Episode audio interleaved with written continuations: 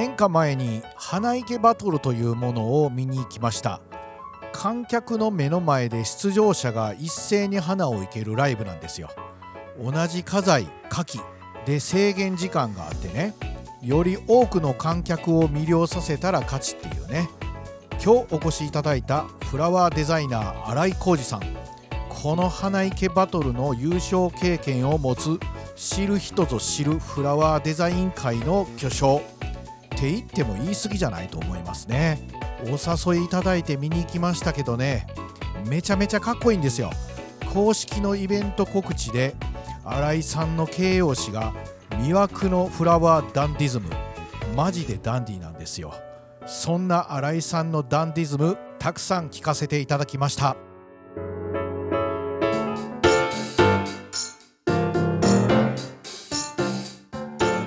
はい。本日のゲストはフラワーデザイナーの新井浩二さんです。よろしくお願いします。よろしくお願いします。今年ね出されたばかりの新井さんの著書その名も花の本。いやー素敵な本ですよね。これねあの新井さんから頂いてからねずっと持ち歩いてるんですよ。でちょいちょいねいろんな人に見せててね。特に若い女性とかに見せてね、はい。これええやろう言うて。あでこの裏めくったら新井さん写ってるじゃないですか。こね。れこの方ですよねってめっちゃダンディーですね。いやいやそれはねちょっとやなんかまあ恥ずかしいんですけどうん。乗した方がええって話。いや絶対いいですよね。あそうですか。えーめっちゃダンディーですね。って言って言われたらうん。すかさずね、うん。いや俺結構仲良しやで。って言って。ち もうょっと威張ってしまう。いやいや威張って別にね僕が褒められたわけでもないのになぜか僕が褒められた気分になるいやいやいやいや。まあなんか本を書くにあたっても、はい。もう自分も含めて一応花かなと思って、うんうんうん。まあ、自分は枯れてる花なのかもわからないけどやっぱなんかその花の良さを伝える立場として、はい。やっぱりそのその人がはいはい。なんか魅力というか、うんうん。色がないと、うんうん。多分箸にも棒にも引っかからないから、んやっぱり、なんだ身だしなみとか発する言葉とか、は普段のその所作であったり、はい。こうまあ、笑顔とか全てにおいてですよね、人はい間として魅力がないと多分花やってる人ってあんまり面白そうじゃないなと思われたら まあ花からなんかね、はい。なんか離れていってしまうかなって気がしてだからそれも含めてやっぱり起きて家の外を一歩出たらうんなんかそういうのを意識しないとあかんのちゃうかなっていうのはちょっとね思うようにあのこの年になってでもそれこそあの花池バトル。うんうんうんあれ見に行かしてもらった時にね、うんうんうん。めっちゃ感動したやつがあるんですよ。あほんま？スタートってした時にうん。新井さんがね、うん。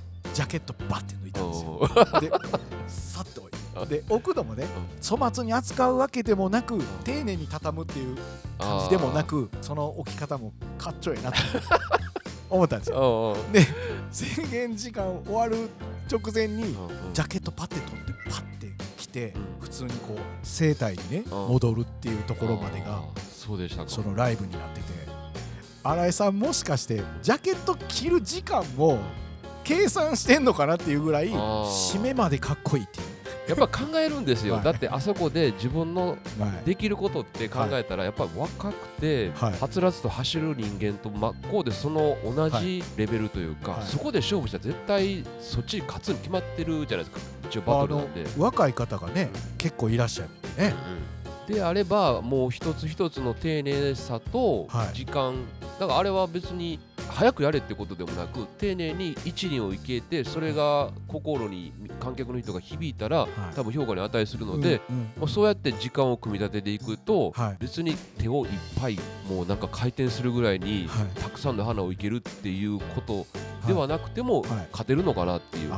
で負けたら負けたでそれはそれとしてその人たちとは違う魅力立ち位置をはい。表現できるかなと思ったんですよね。ライブやからもちろん、まあ、格好をつけるっていうかショーとして成立するっていうのもあると思うんですけど僕はその所作みたいなところ、割とちょっと雑になりそうなところまでもうん。丁寧にやってんのかなっていうのはちょっと思いましたね。あのねそれはい。一郎さんか忘れましたけど、公衆トイレに行って、はい。自分の手を洗った後の、はい。そこの周りもきれいに拭くとか、はい。なんかそういう普段のはい。靴を脱いだらちゃんと揃えるとかっていうのも、うん。ああいうところって短いその時間内にもうはい。全部自分が出てしまうんですよね。だからすごい怖いなと思いつく、はいやっぱり花を雑に扱うってことは、まあ、はい自分は会社員なのでそういう会社と思われたら絶対いけないと思うってことはやっぱり意識しましたよね。まあ、実際自分が仕事やってる時もやっぱり丁寧に扱いたいって気持ちは、はいまあ心がけてますよね。うんそれってねやっぱりなんか職業やっていく上でねうん会社員とか会社員じゃないとかみたいなこと関係なくねそこって大事ですよね。大事だと思うんですよ、ね。いやあのだから道具をちゃんと丁寧に扱うとかもともとその日本人の意識の中にあるじゃないですか。うん、で実際そういうことって一番雑に扱うことは親にも怒られたわけですよ、ね。そうです。やっぱそれはなんか料理される方とかいろんな職種、大工さんであっても、はい。通ずることかなって気がするんですよね。はいはいはい。あの素材例えば料理する方でいうと、牛なのか野菜なのか、はい。やっぱりそれ全てを生かしきって、はい。お客様に提供する、えー。だから花もやっぱりなんか花だけにフォーカスするんじゃなくて、うん。そこについてる葉っぱであったり茎であったり、それこそもう枯れ朽ちって捨てるものさえもうまく表現として活かせることが。できるといいなっていうのはもう理想ですけどね。いやでもそうですよね、うん。まあ料理もねバトル番組みたいな、うん。昔でいう料理の鉄人とか、うん。ああいうのあったじゃないですか、ああいう時とかでもやっぱり調理してる時に制限時間があと何分ですみたいなのがあって、うん。でその中で急いでんねんけど、うん例えばスプーンで味見をしたらパンってこう掘り投げる感じなんかもねえそういうのいいんかなとか なんかどうかいちいち気にななりまするんよねですよね。うでそれをやっぱ丁寧にしてたりとか、であとああいうアシスタントの人へのね、指示の感じとかもね なんかちょっとあこの人ほんまに店やったら怖いんかなとかうんだいぶカリカリしてるよなとかみたいな見えるじゃないですか。か なんかああいうとこに素が出るってそういう話ですよいやそういう話ですよ、ね。でもいいんです。あのだからそこで様になっていれば、はい。まああのあそうなんやかっこいいなって思って、うん。それが魅力の一つとしてカウントできるというかなればいいなと思うんです、はい。自分自身もうん。そうじゃないと思うので、うん。あえてだから作らなくてもいいかなって思ってやった結果があんな感じなんかなって思うんですよね。うんそうですよね、うん。で僕なんかもそんな偉そうに言いながらもねうん。若い時はちょっとなんか雑にしたこともあったかもなって思ったりもすそうるそうそう。するんですよね。いやでも始めた頃からずっとそうだったかっていうとはい。結婚式の花をずっとやってきて、はい。はい。始めた頃ってもう1年間に何千件っていう結婚式をええやってたんですね、まあ、その本にもちょっと書いたんですけど、はい。もうそうすると花を生き物としてではなくって、うん。もう物なんですよ。はい。で結婚式の下げる仕事っていうのが大体日曜日ぐらいにえ終わらせなきゃいけないので、もう下がってきてまだ生きてる花をもはい。うバンバンゴミ箱に捨てるっていうこともやってきたんですね。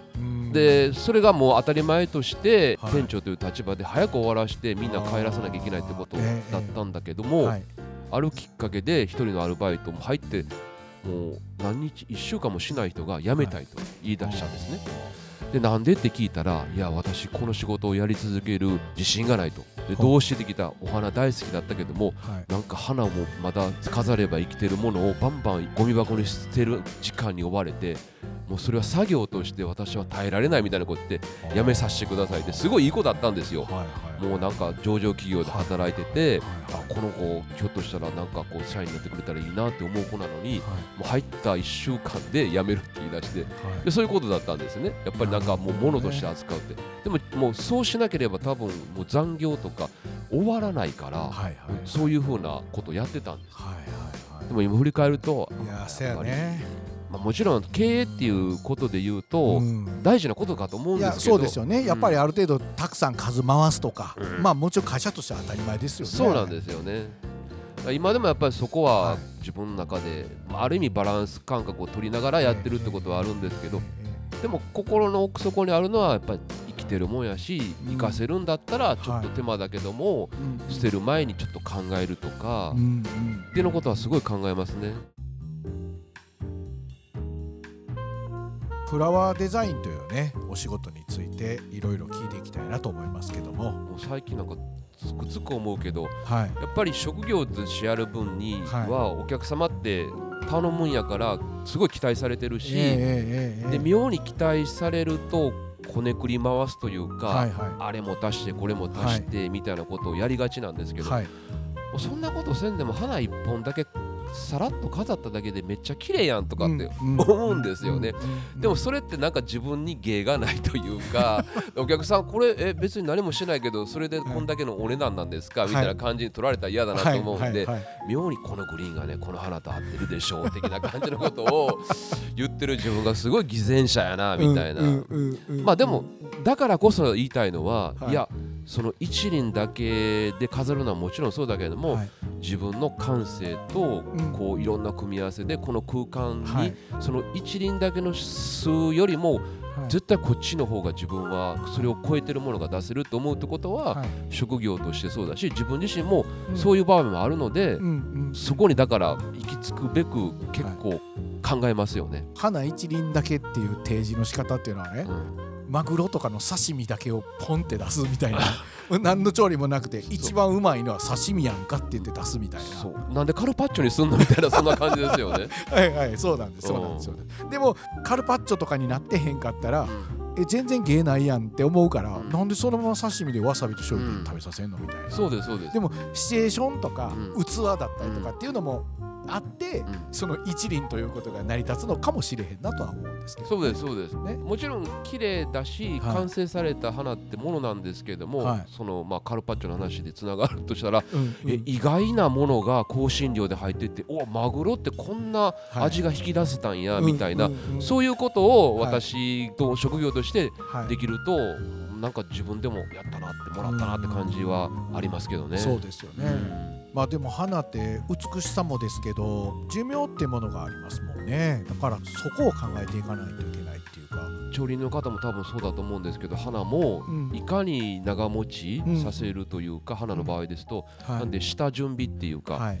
生産地からはい。市場に出荷されて、えもうそこで水をあげる作業というのは、はい。もうしっかりあげるってことが大前提ですね。で水をあがった後は、はい。それをいかに長く、ん。えーその維持するかっていうことにおいて、はい。まあ、水の鮮度であったり、はい。こまめなメンテナンス、枯れたものを取ったりとか、ええ。花粉を取ったりとか、えそういう置く場所を考えたりとか、だそれあってのなんかデザインだけに走ってしまうとはい。えこれパッと見は綺麗やけど1日持たへんやんとかってなるのは避けなきゃいけない条件だと思うんですよね。はいはいはい。そうですよね、うん。やっぱりでもそういう失敗って結構ありました？ありますよね。あのだからそういう痛い目に遭うとそれがやっぱり学習して、はいはいはいあこれ一回やってこういう状況で持てへんかったから、うんうん。まあ、そういうのは多分経験値というか、はいまあ、プロのお花屋さんとしてのええ。技量だと思うんですよね。うんやっぱり花を綺麗に飾られるけどもそこの辺のことってやっぱ経験で学ぶはいはい。部分があって、はい。まあ、ケースバイケースで例えば置く場所によっても持ちも違うし、はい。そのこの時はこういう栄養剤を入れた方が持つとかっていうのもそういう細かいことまで現場の経験っていうのはやっぱり自分にとっては財産だと思ってるんです、ね、そうですよね、まあちょっとね花のお仕事をするきっかけとかねちょっと聞いていきたいなと思うんですけども。花屋さんに入ったきっかけとか花に携わることになったきっかけも割といい加減な、うん、それこそ花が大好きとか、はい、花屋さんの息子とかじゃない立ち位置で自分は入っていったので,うんうん、でどんどんどんどんなんか深みにはまって気が付いたらもう37 3年経ってたみたいな。そうなんすか。きっかけえ？っていうぐらいのきっかけで、はい、そのきっかけにいかに巡り合うというかそこはだから一歩足を踏み出すか踏み出さないかだけだと思うんですよね。まあ、そうですよね。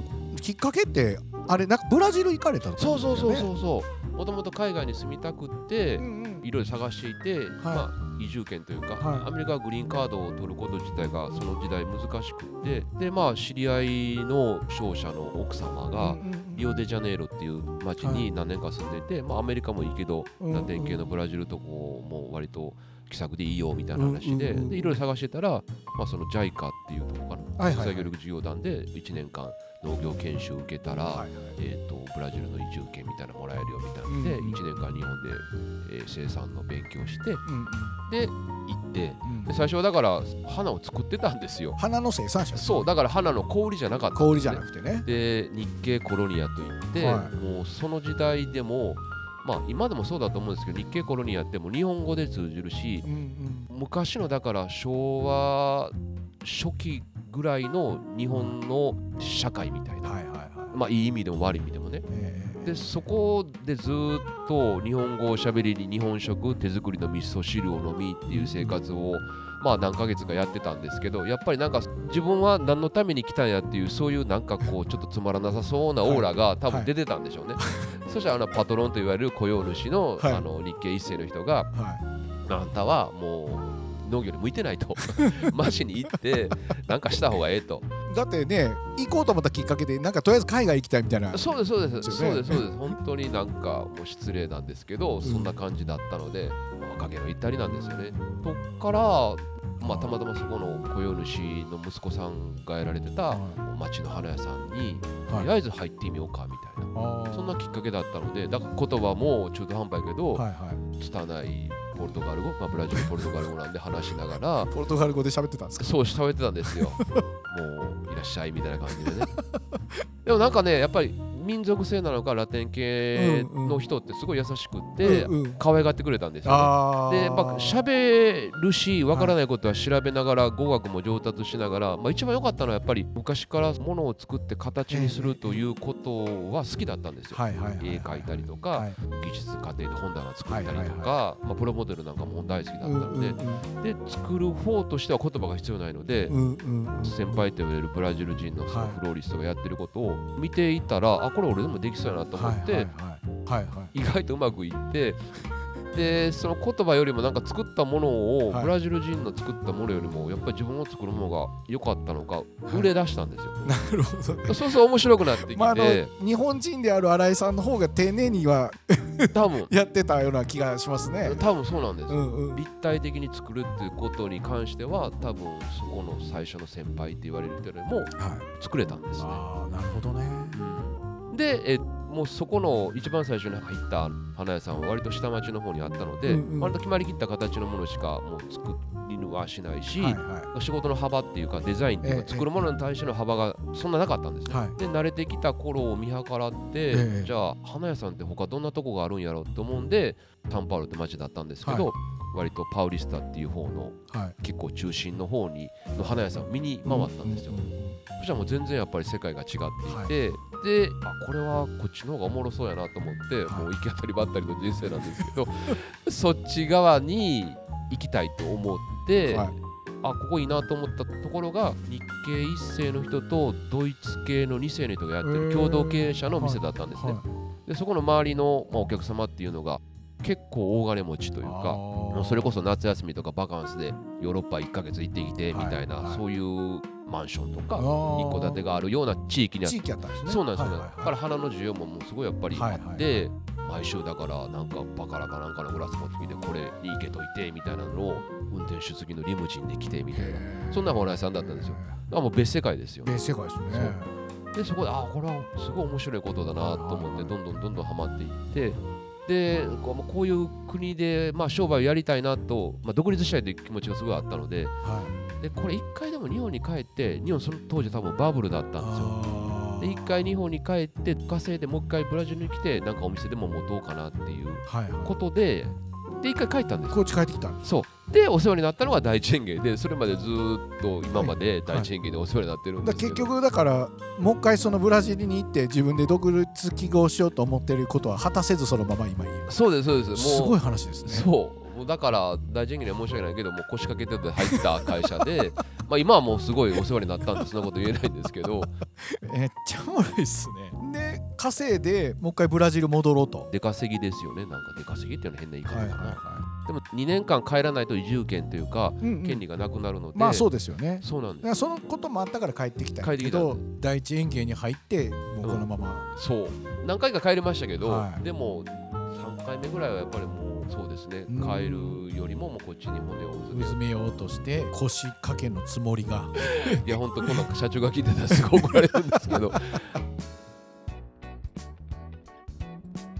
いやこの本の話ちょっとしたいなと思ってて、はいはい、花自分のために買ってもいいやみたいな、うん、なんかそういうところから始まってんのかなって思って。その通り。花屋さんに入るとこから始めましょうみたいな。うん、いやもうそこのね、はい。ハードルというかええ。高いんですよね。なかなかね。フランスとかのよく光景であるって言ったらなんか金曜日にバゲットみたいなのと花一輪花屋で買って週末を楽しむみたいなそういう世の中が多分日本にも徐々に訪れつつあるそういうイメージ写真見たことありますね。あるでしょ。なんかちょっとモノクロのねでバラの花だけ赤色みたいな。ありますよね。ね。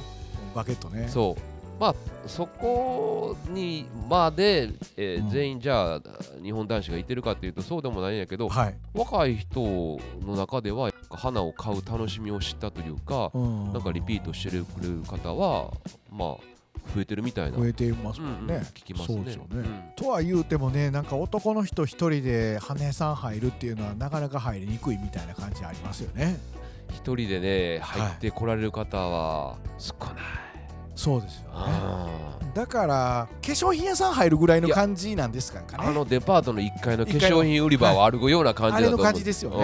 うん、なん。やろうね。でも最近の花屋さんちょっと昔に比べたらはい割とこう観葉植物を主に割なんかテント飾って、ちょっとインテリアグリーンを買おうかなっていう感じではい、入っていきやすくなったんじゃないかと思うんまあ、ですよ。ちょっと変わりましたよね、うんうん。まあ、だからそういうこともあってこの新井さんの本にはね花屋さんの選び方まで書いてたのが印象的だったんですよそうそれもね別に花屋に限らず、ん。やっぱり魅力あるというか、うんうんうん。入ってほしいお店はもううん。入り口からして違うし、それが別に八百屋さんであっても、うん。ワイン屋さんであって何でもやっぱり自分の職業に対して自信持っていて、めっちゃこれ好きやねんっていう人のお店は違いますよやっぱり店頭の感じから。やっぱ違うもんですかね、違うと思うんですよね。うんうんうんで入ってなんかちょっと質問したら絶対無限にしないでうん。お客さんの話もよく汲み取ってくれて、はい。別に買う買わないにしろその経験って絶対ね脳を活性化させるというか、ええ経験になると思うんですよね。いやそうですよね、うん、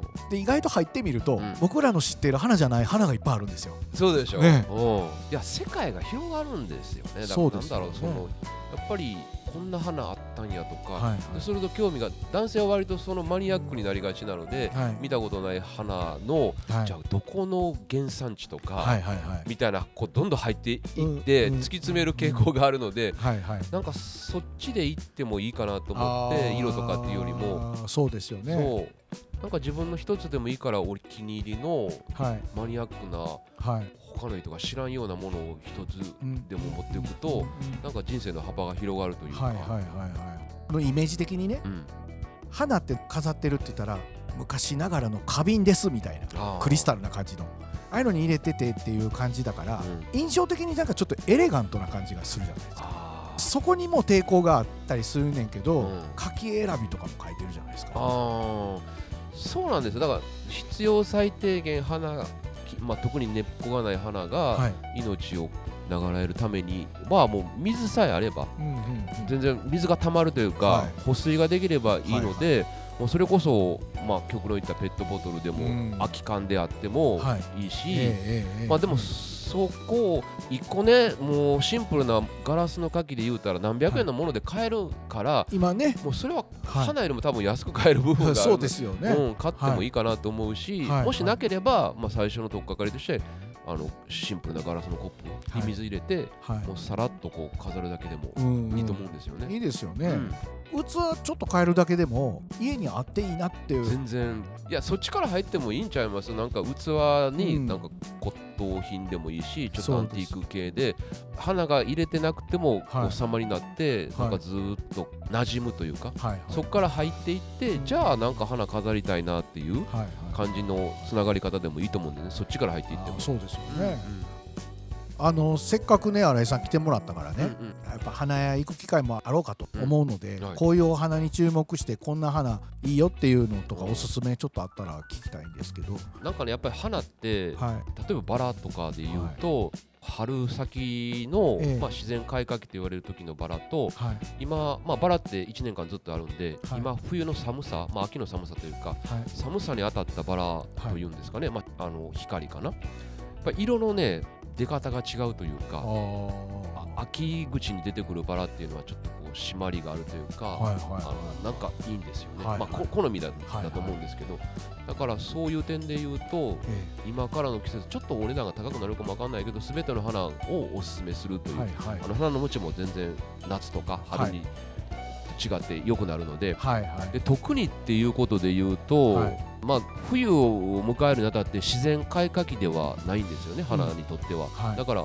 温室で割とこう温度をかけて育ったお花なので、はいまあ、春先の花をちょっと早めに楽しむのであればチューリップとかスイートピーとかはこれからどんどん出てくる。それ本に書いてましたよね。あの季節よりちょっと早めにお花屋さんに並ぶからそうですそうです。みんなの知っているその季節より花屋さんに並ぶことが多いからそういう感じで注目したらって言って、うんそうですそうです。だ一番いいのはね多分そのお花屋さん一括りにせず、はい。やっぱりなんかこう気になるなってお花屋さんがあれば、うんそこに入って、ええっと今の時期のおすすめって何ですかって、はい。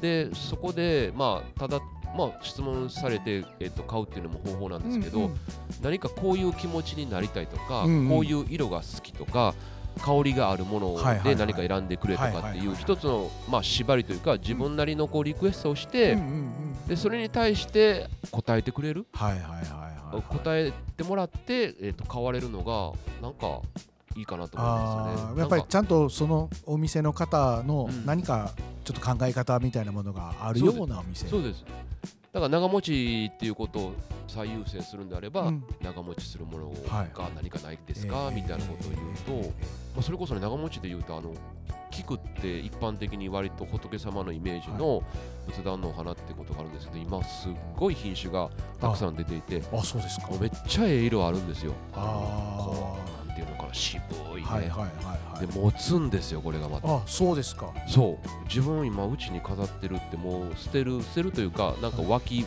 脇枝っていうのかな。はい。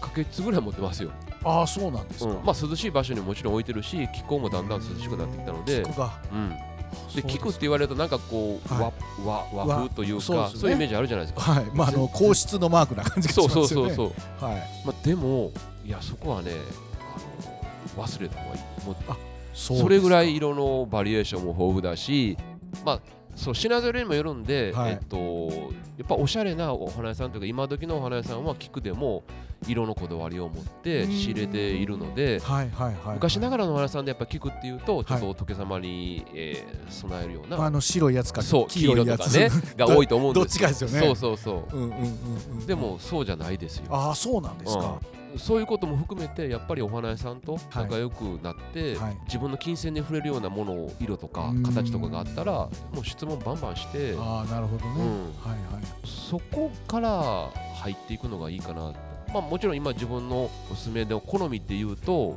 い。やっぱ香りがある花とかでうんうん。これから先だとスイートピーもそうだしヒヤシンスとか春のお花は割とね、うん香りがあるし、うんバラとかも香りのあるものを選ばれたらはいはいはい。いいかなっては花の特徴としてやっぱり香りってなんか他のものにはないようなうんものだと思うんですよね。そうですよね、花はやっぱり香りがね独特ですよね。でインターネットがこんだけ普及してもやっぱり香りは画面から伝ってこないので。伝ってこないですね、うん。なんか五感をやっぱり刺激するから、うん。うん。香りのあるものをおすすめしますね。はいはい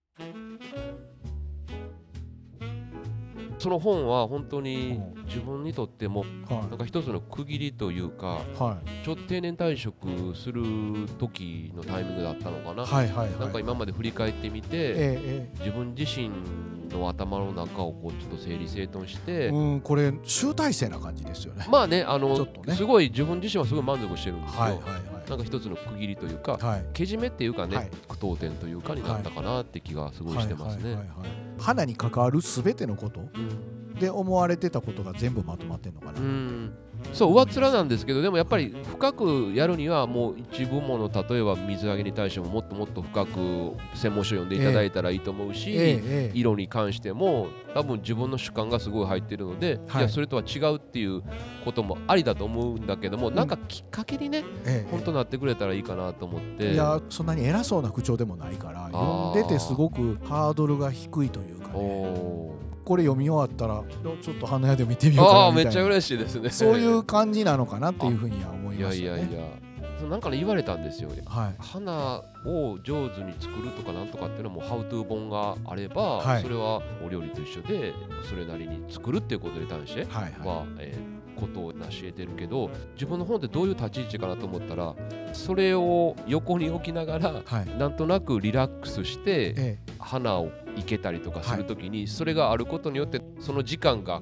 豊かになるっていう、はい。そういう本じゃないかってえそうですあそうですか。と思いましたよ あそうですか。はい。でハウトゥーであればハウトゥーに特化したものを買えばいいし、そうなんですよね。うん、でもなんかその本があることでなんか私花いけててちょっとこの豊かな時間がちょっぴりこれによって膨らんだみたいなみたいな立ち位置じゃないですかみたいなね。いやそういう立ち位置だと思います。あそうです。実用書はなかなか行かないですよね。まあね。だからその実用書のコーナーに行く前段階の本としていいと思います。で浅い話ばっかり書いてるんじゃなくてうん。新井さんの主観的なことかもわからんけど、うん。割と掘ってある話が適度にあるからそうですね。まあそれなりの,、あの今まで感じたことは絞って絞って出し切ったみたいな感じではあるんです、でもなんかねいろんな情報ってもうインターネットでも取れるし、はい。どんどん本離れて進んでるようなことを聞きますけど、えでも実際本という物物質で形にあるものがそこに存在することがえはい。その人の生活に素敵になって、はい。豊かさみたいな、やっぱりものだからそこにあるわけなので,、でちょっとこう本棚にあっても自分の生活のはい。センスに溶け込むような、うんうんそんなものになったらいいかなっていうそんな感じですよ。ね。なってるんじゃないかなと思いますね。えこういう本のね存在で花の良さみたいなのを知ってもらえるとーそう。いいですよね。そうそうなんかね自分自身はどんな人ですかっていう時に、うんうん。言葉で説明するよりも一応こういう風な考えを持って花に接してますっていうことのはい。ツールっていう方おかしいですけど、えええええー、とお渡しするものとしてもはいいいものだなって思ってますね。これあの本はねうん、アマゾンとかうん。大手書店とかで買える感じですかね。アマゾンでは間違いなくお買い上げいただけます。はい。ぜひねうんこの紙の質感も含めてでいい本に仕上がってると僕はすごくさすが北さんですねその紙の質感言ってくれたのは なんかいろんなはい。どういうカバーにするかっていうはいことで、えー、と編集者の方と。これすごいですよこれ。あそうですか。こんな貼り方こんな製法の仕方。これちょっとなかなかないやり方してると思って。さすがやな。いやいや 目の付けどここだわってるわー思って、いやすごいね。そこはね、あのー大事に。で、え何案か出たんですよそのはい。表紙の色とか、えー色とかね。レイアウトとかも、でも一般的に受けを狙うと、はい。結構やっぱ平積みされた時に目立つとか、なんか色とかもあのちょっと派手めとかいう案もあったんですけど、はい。関わってる人のあの選択肢の中でその色とかい。それが、い、やこれがいいよねってことで一致して、いやこれベストですよね。嬉しいわ。もうね僕はこういう紙の仕事やってるからやられた感満載です。言うときます。あのデザインされた方もすごい素敵な方で、はい。あの編集者の方もすごいこだわり持ってて、ねい。やこの番組にも来てほしいぐらいですよね。だからその方に伝えてますよ、うんいやこれは本当にやられたなみたいな本ですよ。そうですか。素敵な本ですほんまにお世辞抜き生ビール3杯ぐらいおごらなあかんかもわからんね。じゃあ この後。はい。いやいやありがとうございます。本当に本当に、うん。あのすごくねよくできてる本なのでなんあかぜひ買ってほしいですね。嬉しい。あの一応ね細々と番組インスタグラムっていうのがあるんでそれにもちょっとこうあぜひぜひ。うわあ嬉しい。花の本って言ってハッシュタグをつけて。ありがとうございます。ありがとうございあます。の宣伝したいなと思う。そこまでねこの番組で効果があるのかって言われるとちょっと分かんないですけど、うん、はい。いえいえ。なんかきっかけになってお仕事というかワークショップでもそうですよね。なんかね男性向けとかもはい、できたらいいなって。あれワークショップもまたやるんですか？やりたいし、あはいはい。リモートとかでワークショップではないんですけど、はい。クリスマスリースレッスンですね、はい。はあのこの冬にもやらせていたはだいて、いはいはいはいはい。それってどこで案内してるんですか？あ会社のホームページですか？えっと、会社のホームページとかでもはい。ご案内させていただいてますし、えええそうですね。それが多いですねやっぱりあホームページとか。そうですか。はい、えじゃあまたそれもねチェックいただいてということで、はい。もうぜひ新井さんの多分ワークショップってね花作るだけじゃない何かこう感じられるものが僕はあるとわびさびみたいな。いやなんかねやっぱそのライブというか、うんうん。生のやり取りって、、はい。いですよね。いいいですよね。も まあ、そこでもちろん失敗もあるんだけども、はいはい。それも含めて何とも言えん魅力というか、花に対してのその考え方がねうん。気持ちの部分とかねそんなこととかよく話されるから、うんうん。多分ワークショップで感じ取れるんじゃないかなと。本当そうです。一期一会というかその時だけのその花でその関係性みたいなのがやっぱり失いたくないですね。そうですよね、うん。ワークショップもね興味持った方はぜひということでうん。お願いいたします、はい。じゃあ新井さんたくさん話を聞かせていただきましてありがとうございました。こちらこそ。はい。ありがとうまたちょっと引き続きはい。よろしくお願いします。こちらこそ。はい。お願いします。じゃあ本日はありがとうございました。ありがとうございました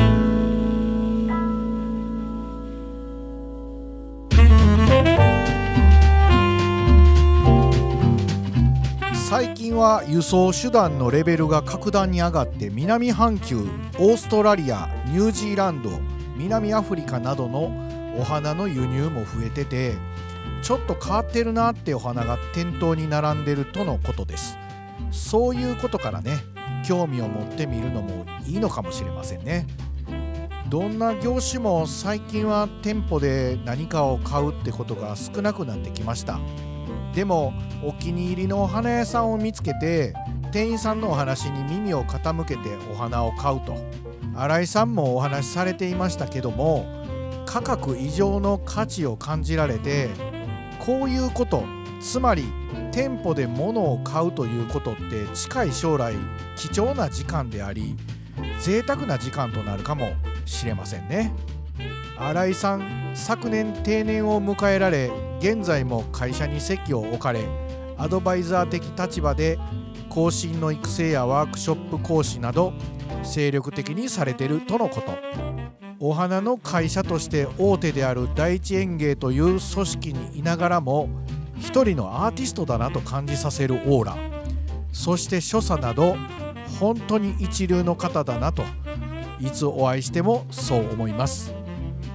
本日紹介した新井さんの本「花の本」と言いますが実はまた別の本が12月8日に発売されたそうです。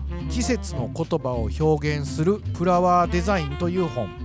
季節の言葉をテーマにね制作した花束とアレンジメントを紹介されている本でフローリストとして働く人フラワーデザイナーを目指す方におすすめだそうです。